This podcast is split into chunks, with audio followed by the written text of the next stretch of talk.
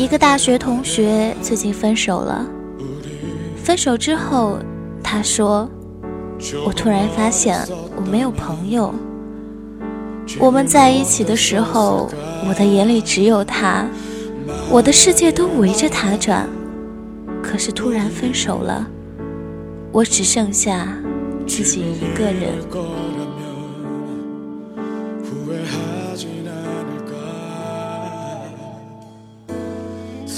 回想大学的时候，她每天都和男朋友在一起，两个人一起上课，一起吃饭，一起逛街，一起去图书馆，一起去旅行。总之，时时刻刻都要黏在一起，如胶似漆。她之前有很多朋友，但是自从恋爱之后。这些朋友都变透明人了。朋友们周五去聚餐，她说我不去了，我要和男朋友去看电影。朋友们周末去看电影，她说我不去了，我要和男朋友去爬山。朋友们一起去爬山，她说我不去了，我要和男朋友去海边。朋友们去海边看日出。他说我不去了，我要和男朋友去吃饭。总是如此循环，她总是把男朋友放在第一位。她说，既然恋爱了，两个人就是要时时刻刻甜甜蜜蜜的在一起。不是朋友们要做的事，他们已经做过了。而是她总想着所有好玩的时间都要与男朋友分享，就连原本答应朋友的事，只要男朋友一声令下，说你为什么不陪着我，他就纷纷都推脱掉，变身男朋友身边的宝宝。时间久了，朋友们都只好识相的退下，再也不来打扰他。很多恋人都喜欢用这样的理由去束缚着对方。难道你的朋友比我还重要吗？难道我不比两页书好看吗？可是为什么他和朋友聚会时，你不能去看一部自己很早以前就想看的电影？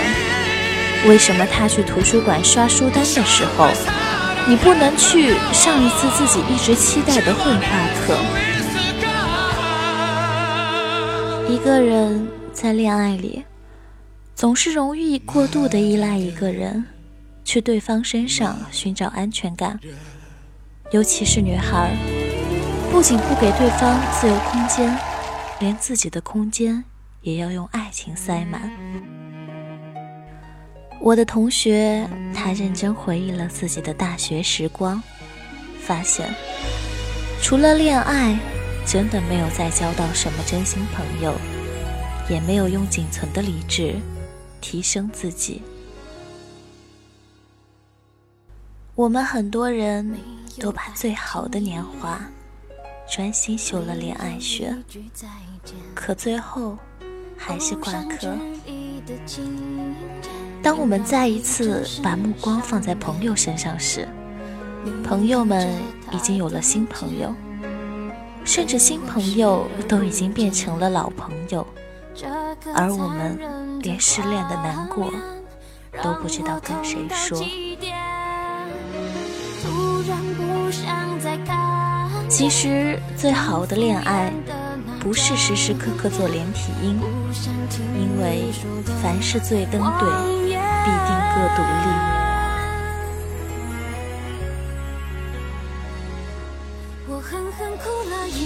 跳舞的时候认识了一个姐姐，她从新加坡工作归来学习舞蹈，男朋友去美国修炼 MBA，两人打着越洋电话，不亲密却亲密。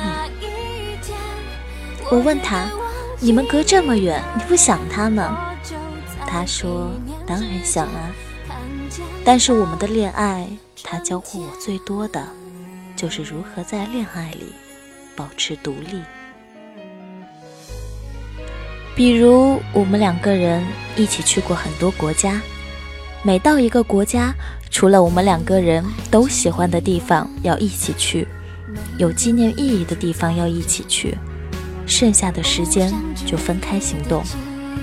不然，好好的旅程被爱绑架，总有一个人会牺牲的自我陶醉感，认为自己在恋爱里是付出更多的一方。周末和空余时间，我们一般都喜欢在做自己喜欢的事情，不会要求对方必须做什么，不会说你必须陪我逛街，你必须陪我去应酬。不过，我也偶尔任性，会提出一点点过分的要求。这次我说我要回国学一年舞蹈，他想要去美国读书。其实也没什么，我们早就习惯了这一点，不是不想在一起，也不是不想念，可能我们都比较奇葩，觉得让对方做自己想做的事情，也是恋爱的一部分。我们的恋爱不是简单的相互取暖，而是在各自独立的状态里享受爱情。我们在爱情里也十分享受让对方做自己。我突然想到看过古天乐和郭采洁的电影《恋爱假期》，郭采洁为了男朋友放弃自己的事业，把安全感都寄托在对方身上，结果当对方头也不回走开的时候，整个人都崩溃。而古天乐逃似的离开前女友，因为对方比他成长得快太多。他在女友面前没了自信，他变得自卑。可见，爱情不是一味的忍让、牺牲和奉献。最好的爱情，是两个人都独立，是两个人都努力把自己变成更好的人。可是，这并不会影响两个人相爱。独立是一种精神状态，是爱情里的自信和给对方的信任。抱得越紧，才越容易觉得孤独。就像《恋爱前文》里有说，最好的爱情是两个人彼此做个伴，不要束缚，不要缠绕。不要占有，不要渴望从对方身上挖掘到意义，那是注定要落空的东西。而应该是我们两个人并肩站在一起，看看这个落寞的人间。我爱你，不是因为你随时随地都能陪我，也不是你看起来像我的影子。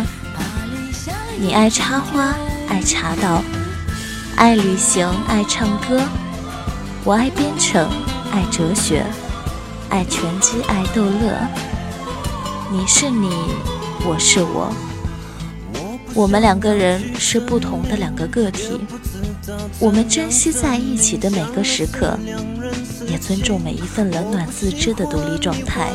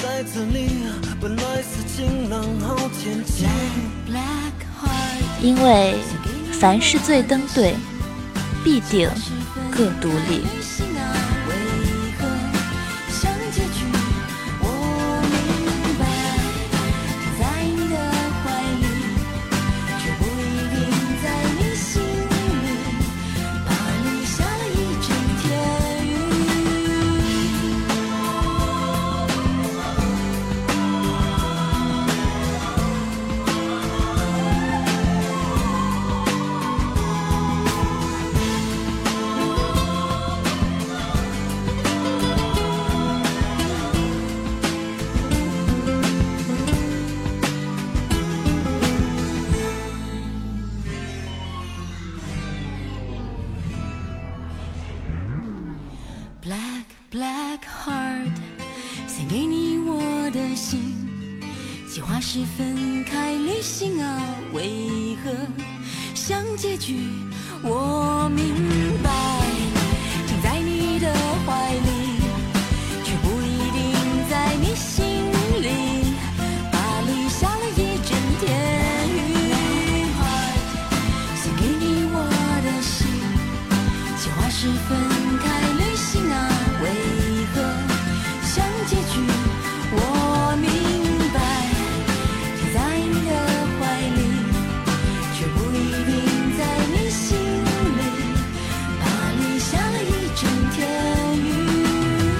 休息一下，不需要那么的密集，不必每一秒钟都连在一起。你问我爱不爱你，这个不是个问题，早就说过需要空间才能继续。我也真的不希望你离去，我们就试试看，各走各的路。